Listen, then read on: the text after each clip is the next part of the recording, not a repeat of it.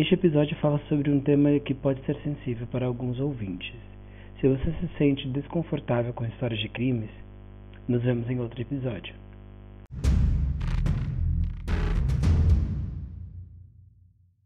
No dia 22 de fevereiro de 2006, uma mulher trans é encontrada dentro de um poço em um prédio abandonado na cidade do Porto. Seu nome era Gisberta Salsi Júnior. Conheça agora um pouco sobre a história da mulher que é símbolo dos direitos LGBTQIA+, na cidade do Porto. Gisberta nasceu em São Paulo e era filha de Angelina Muro Salsi e Gisberto Salsi, sendo a mais nova de oito irmãos. Desde cedo, os familiares reconheciam que a jovem era diferente dos meninos no geral. Em uma entrevista ao jornal Observador, uma das irmãs de Gisberta, Jacine Salsi, disse que sua irmã, quando jovem, era muito mimosa e muito branquinha, e que adorava dançar desde muito nova e gostava de se vestir como as outras irmãs e estar no meio das outras meninas, mas que a família no geral não se importava. A mãe de Gisberta, ao perceber que a filha estava crescendo e que ela continuava sendo muito diferente dos outros meninos, levou Gisberta para um médico, mas o médico lhe disse que o comportamento dela era normal, e era só o comportamento de uma criança mimada. Mas aos 14 anos, e agora órfã de pai, Giz avisa para a família que ela vai se tornar uma mulher. Mas, quando estava com a família, ela optava por vestir roupas mais unissex, que não conseguia ser identificada com qualquer gênero. Mas quando ela estava com os amigos, ela se expressava de maneira muito feminina e se vestia de tal maneira. Devido a uma onda crescente de ataques e assassinatos de mulheres trans em São Paulo, Gisberta decide deixar o país aos 18 anos e foge para a França. Algo importante é que o Brasil continua sendo o país que mais mata pessoas trans no mundo. Em 2021, de acordo com a ANTRA, foram registrados 140 homicídios.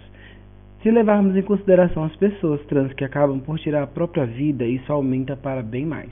No caso de Gisberta, depois que ela decidiu ir para a França, ela começou a fazer shows de transformismo, que é o nome dado ao ato de vestir-se e representar e performar o sexo oposto. Hoje em dia, nós dizemos que é arte drag, mas naquela época era utilizada a palavra transformismo. Mas com o pouco dinheiro que ganhava nas apresentações, mal dava para se sustentar, e Gisberta viu na prostituição o único meio de conseguir mais dinheiro para se manter. E uma coisa que me chamou a atenção enquanto eu estudava o caso da Gisberta, né, foi que nós mulheres trans temos vivências tão diferentes umas das outras, mas temos histórias tão parecidas umas com as outras, e eu sempre falo isso aqui no podcast. E hoje em dia, mesmo tendo alcançado lugares que nos pertencem por direito, é um local onde todo mundo deveria ter direito de estar, ainda assim é muito difícil encontrar trabalho, principalmente quando falamos de mulheres trans. Até mesmo aqui em Portugal, quando se é uma mulher transgênero, as pessoas te olham como se você não pertencesse a qualquer lugar. No meu caso, por exemplo, eu tenho que lidar com isso todos os dias. Mesmo trabalhando em um emprego com contrato, tudo bonitinho, eu passo pelos olhares de desprezo, de zombaria por parte de alguns clientes. Então, se hoje é difícil, imagina para uma mulher trans nos anos 90 e nos anos 2000. É muito complicado, gente, é muito tenso. Então, Gisberta, ela fazia o quê? Se apresentava em muitas boates uh, e tentava a vida, ela fazia o rolê dela, né? Com o tempo, ela chegou a voltar para o Brasil, onde começou a harmonização, colocou silicone nas mamas e fez alguns procedimentos no rosto. Ela logo voltou para a França e dois anos depois ela decidiu que ia viver em Portugal, o que mudaria a sua vida para sempre.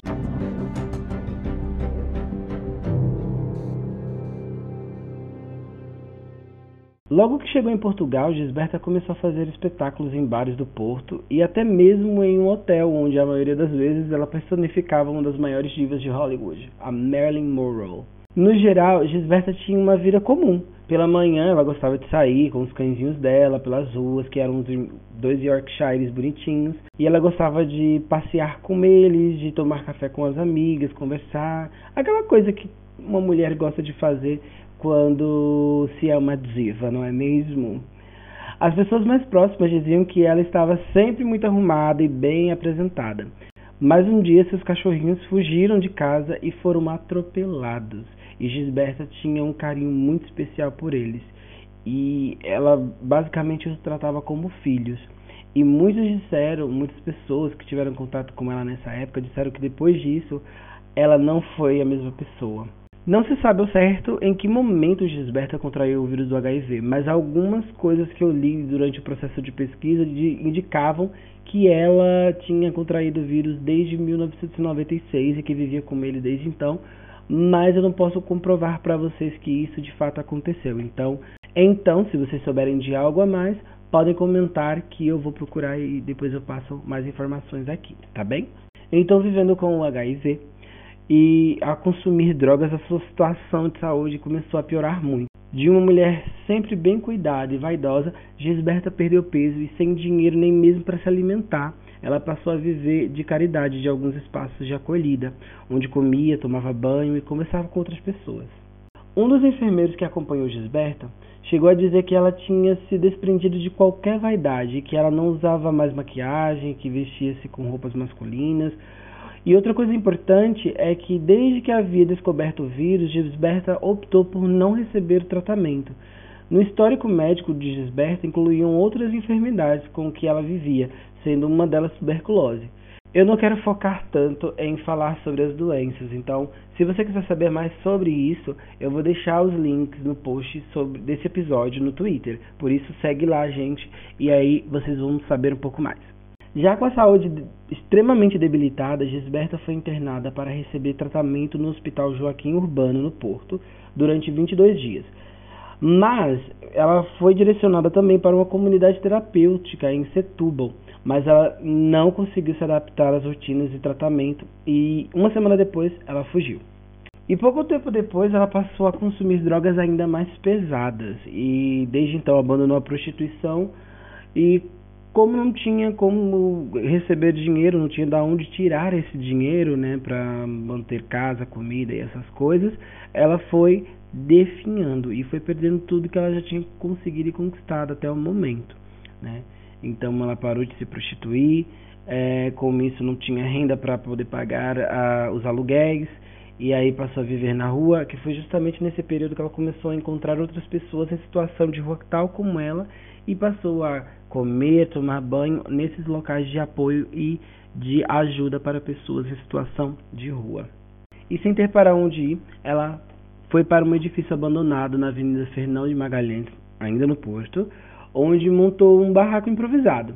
Na mesma entrevista, eh, o técnico de enfermagem Nuno Lima disse que ela era bem querida entre os técnicos e que adorava compartilhar histórias e fotos de sua família. Ela também e ele também disse que tentou por várias vezes conhecer o local onde ela vivia, mas que ela nunca tinha permitido que ele e seus colegas fossem até onde ela vivia, porque ele achava que ela tinha vergonha, enfim.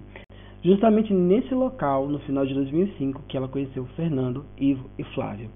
A mãe de Fernando trabalhou como garota de programa na mesma casa em que Gisberta trabalhava, quando o Fernando ainda era bem pequenininho. Mesmo com os anos de diferença, Fernando reconheceu Gisberta, conversaram por algum tempo e desde então passaram a visitá-la com frequência. Com o tempo, Giz ia falando sobre sua vida, seus problemas de saúde. Os três passaram a ajudar a mulher e lhe levavam comida, algumas vezes até cozinhavam lá no local mesmo. Mas em determinado momento, os meninos decidiram comentar com seus amigos da escola sobre um homem que tinha mamas. Sim, gente, eles falaram um homem que tinha mamas. Isso consta, inclusive, nos autos do processo. Então, 14 rapazes, sendo 11 deles da oficina de São José, uma instituição de tutela que é liderada pela Igreja Católica. É, a instituição hoje não, não existe mais, mas era um internato. Né? Ele funcionava como um internato para jovens carenciados e viviam lá, que viviam lá, mas saíam para estudar e depois voltavam. Alguns tinham até a visita do, dos pais, a, da, mãe e do pai. Né? Hoje a instituição está fechada e vocês vão entender por que bem em breve. No fim, 14 rapazes se uniram porque queriam ver Gisberta, que na cabeça deles era uma mulher diferente. Então, eles se juntaram, gente. É, justamente, gente, eu fico. Quando eu estava fazendo essa pesquisa, eu realmente parece que eu vou me afundando em uma situação que me deixa extremamente irritada.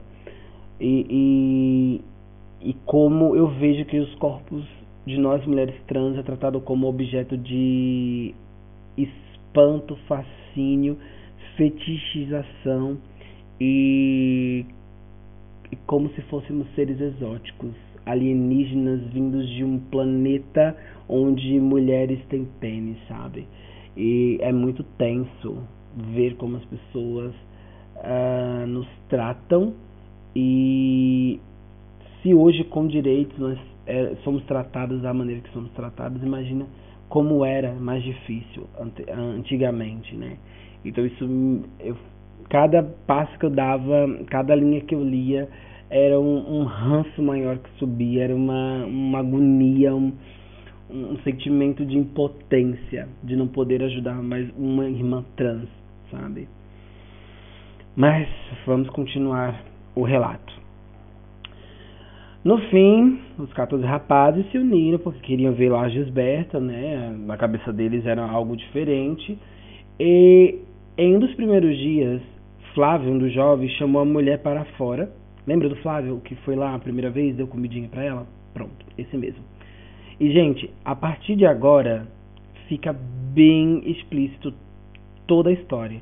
Então, se você não está preparado, se você não se sente bem hoje, não escuta essa parte, pula para uma outra. Aliás, deixa o, o, episódio a partir daqui, porque realmente é, vai ser mais explícito, tá? Então, é isso. Então, o Flávio vai lá, chama a Giz para fora e lá naquela casinha improvisada do barraquinho que ela estava, e ele disse que não queria ela ali, né? Ele grita para ela, não queria você aqui. Eu já falei para você que eu não queria você aqui. E a Gisberta ela tenta é, dialogar com ele, dizendo que ela não tem para onde ir. E ele pega uma pedra e acerta na cabeça de Gisberta. Com o impacto, Gisberta caiu no chão, com a cabeça sangrando, e assim que tentou levantar, Davi, um dos meninos que estava no grupo, deu uma rasteira e ela voltou a cair no chão. E foi justamente nesse momento que quase todos os meninos, com exceção de Vitor Santos, começavam a agredir Gisberta com pontapés e pauladas. Gisberta começou a gritar e o grupo saiu correndo porque estavam com medo lá dos seguranças de um outro edifício vizinho a escutarem os gritos e virem ver o que estava acontecendo. Mas lembram do Vitor Santos, o que não, não bateu? Pronto, vamos falar sobre ele agora. Enquanto eles batiam, os, os meninos batiam, ele pedia que eles tirassem a calça para que ele visse se ela era mesmo homem ou mulher. Gente. Enfim, vamos continuar. No outro dia, Fernando, Ivo e Flávio voltaram à cabana da Gisberta e ofereceram ajuda. Sim, os dois filhos de chocadeira, aliás, os três filhos de chocadeira, foram até o local e perguntaram se ela queria ajuda. Mas Gisberta estava muito debilitada por causa das agressões do dia anterior e por causa das pedradas, enfim. E ela só pediu que um cigarro e que eles fossem embora, que deixassem ela em paz. E eles o fizeram e foram embora. Mas outros seis do grupo lá que tinha ido no dia anterior voltou ao local e agrediram ainda mais Gisberta, com pauladas no joelho, pontapés. Depois de agredir, eles destruíram sua barraca. Então ela já não tinha mais um local, uma, um teto para chamar de seu, né? Se é que aquilo poderia ser chamado de teto, mas enfim, era um, aquilo era o que ela tinha naquele momento e sim, era a casa dela e em si. Nos dias que se seguiram, as agressões continuaram com os rapazes que iam revezando. Era tipo, vamos... então era tipo, vamos juntar um grupinho e vamos passar lá e vamos bater nela, sabe? E no dia 21 de fevereiro, depois de vários dias de agressões intermináveis, achando que Gisberta estava morta porque ela já tinha sofrido muito, ela não conseguia se mexer, ela não conseguia se movimentar, expressar qualquer reação. Eles acenderam um isqueiro e aproximaram da boca dela, mas ela não respondeu, não teve nenhuma, nenhum impulso. Então eles acharam que a Gisberta estava morta e avisaram aos outros que precisavam decidir como se livrariam do corpo e cogitaram enterrá-la, mas como não tinham como cavar, desistiram. Aí depois pensaram em queimar o corpo, mas a fumaça poderia atrair as outras pessoas, aqueles guardinhos que estavam lá no prédio, no prédio vizinho. Ao fim, eles decidiram que iriam jogar o corpo em um poço que existia dentro do edifício. Então carregaram por 100 metros o corpo de Gisberta, desfalecida. Jogaram ela da altura de 10 metros direto na água. Gisberta ficou submersa e, segundo a autópsia, ela morreu por afogamento. Então, o grupo falou para o Flávio que eles tinham dado um jeito e acabado com tudo aquilo. Mas Flávio ele ficou peso na consciência, ele não conseguia lidar com toda aquela informação e ele decidiu falar para a diretora de turma durante uma aula de formação civil. A diretora, por sua vez, acionou a polícia e o Flávio indicou onde estaria o corpo. E às 18h50 do dia 22 de fevereiro, o corpo de Gisberta Salsi Júnior foi resgatado.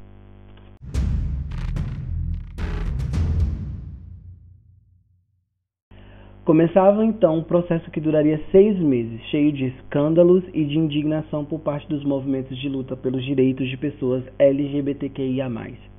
E não importava o que fosse, tudo aparecia nos jornais. Havia notícias bizarras a chamar Gisberta de traveco, a maioria chamá-la de.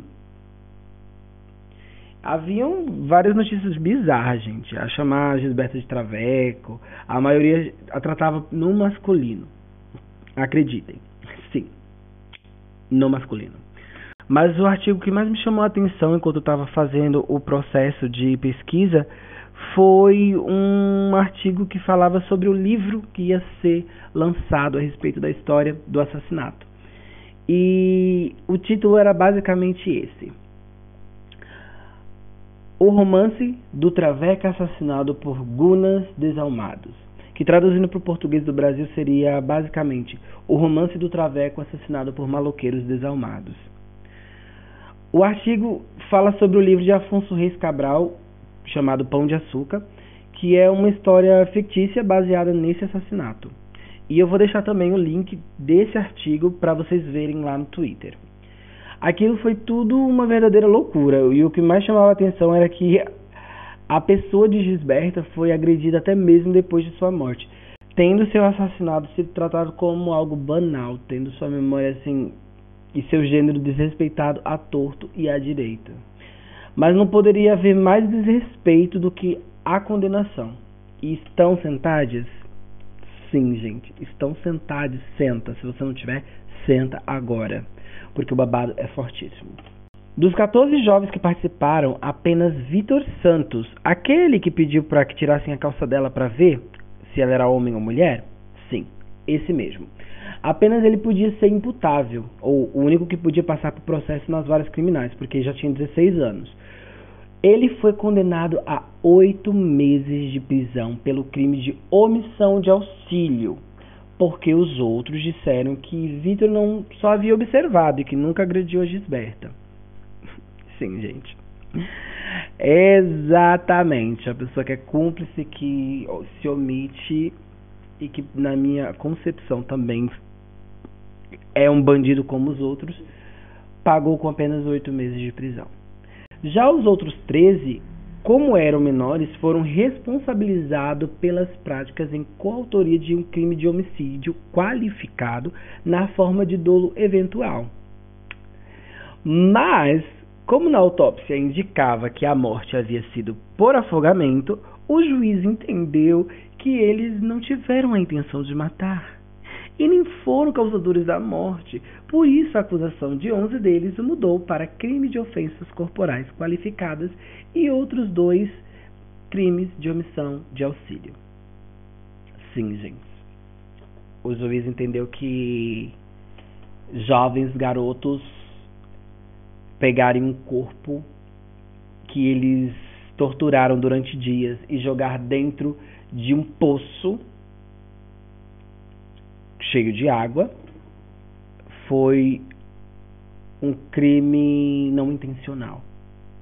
Aliás, foi um só um crime de atentado contra o corpo físico, mas quem matou mesmo foi a água e tá, nossa, gente. E que água malvada, não é mesmo? Que água malvada. Enfim. Existem outros boatos de que haviam falácias do juiz e de outras pessoas dentro do processo criminal de, de tratamento desse caso como realmente algo banal, como se fosse só uma brincadeira de crianças que deu errado. Não sei se isso é verdade e por isso eu não vou falar disso de maneira formal. Então, se vocês souberem se isso é verdade ou não e tiverem fontes, podem passar para mim, tá bem?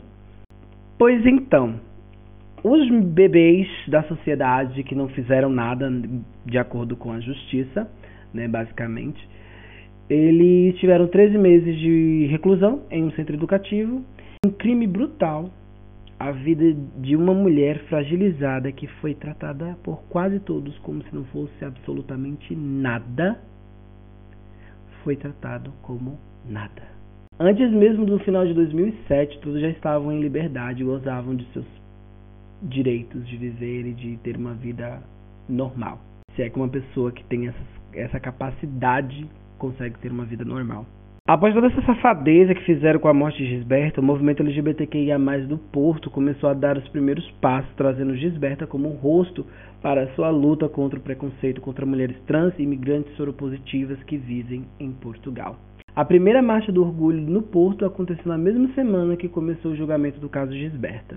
Ao fim da marcha, um manifesto foi lido e distribuído com as principais reivindicações pelos direitos de todos, tais como inclusão explícita de identidade de gênero e legislações antidiscriminatória e proteção penal face a crimes de ódio motivados por transfobia. Esse caso também foi expressado em arte. Hoje a história de Gisberta Salsi ecoa através da música como Balada de Gisberta, de Pedro Albrunhosa, mas que é regravada com maestria por Maria Bethânia, que inclusive é uma das músicas que eu tenho mais escutado nesses últimos dias e o que me motivou a fazer esse podcast especial. Na peça de Luiz Lobianco, que leva o nome Gisberta, e também no romance Pão de Açúcar, de Afonso Reis, que é um romance baseado na história, que eu estou terminando de ler e que depois eu vou falar para vocês lá no Twitter o que eu achei. E existem muitas outras obras e eu vou deixar tudo linkado lá para vocês irem pesquisando se vocês quiserem, tá bem? Pode ficar tranquilo. Hoje Gisberto é símbolo da luta. A sua morte trouxe o despertar para uma situação vivida por muitas mulheres trans na Europa. Aqui também somos tratadas como nada. E toda a nossa luta é a luta de todas. Se você escutou até aqui, não deixa de seguir a gente nas redes sociais em Twitter, Instagram e também estamos no TikTok como arroba linha de trava PD. E você pode também compartilhar suas histórias conosco através do e-mail linhas de trava podcast arroba gmail.com. Eu conto com vocês, espero que vocês tenham gostado. Se vocês gostaram, compartilha com seus amigos e com suas amigas. E obrigado e até a próxima. Beijo para vocês. Tchau, tchau.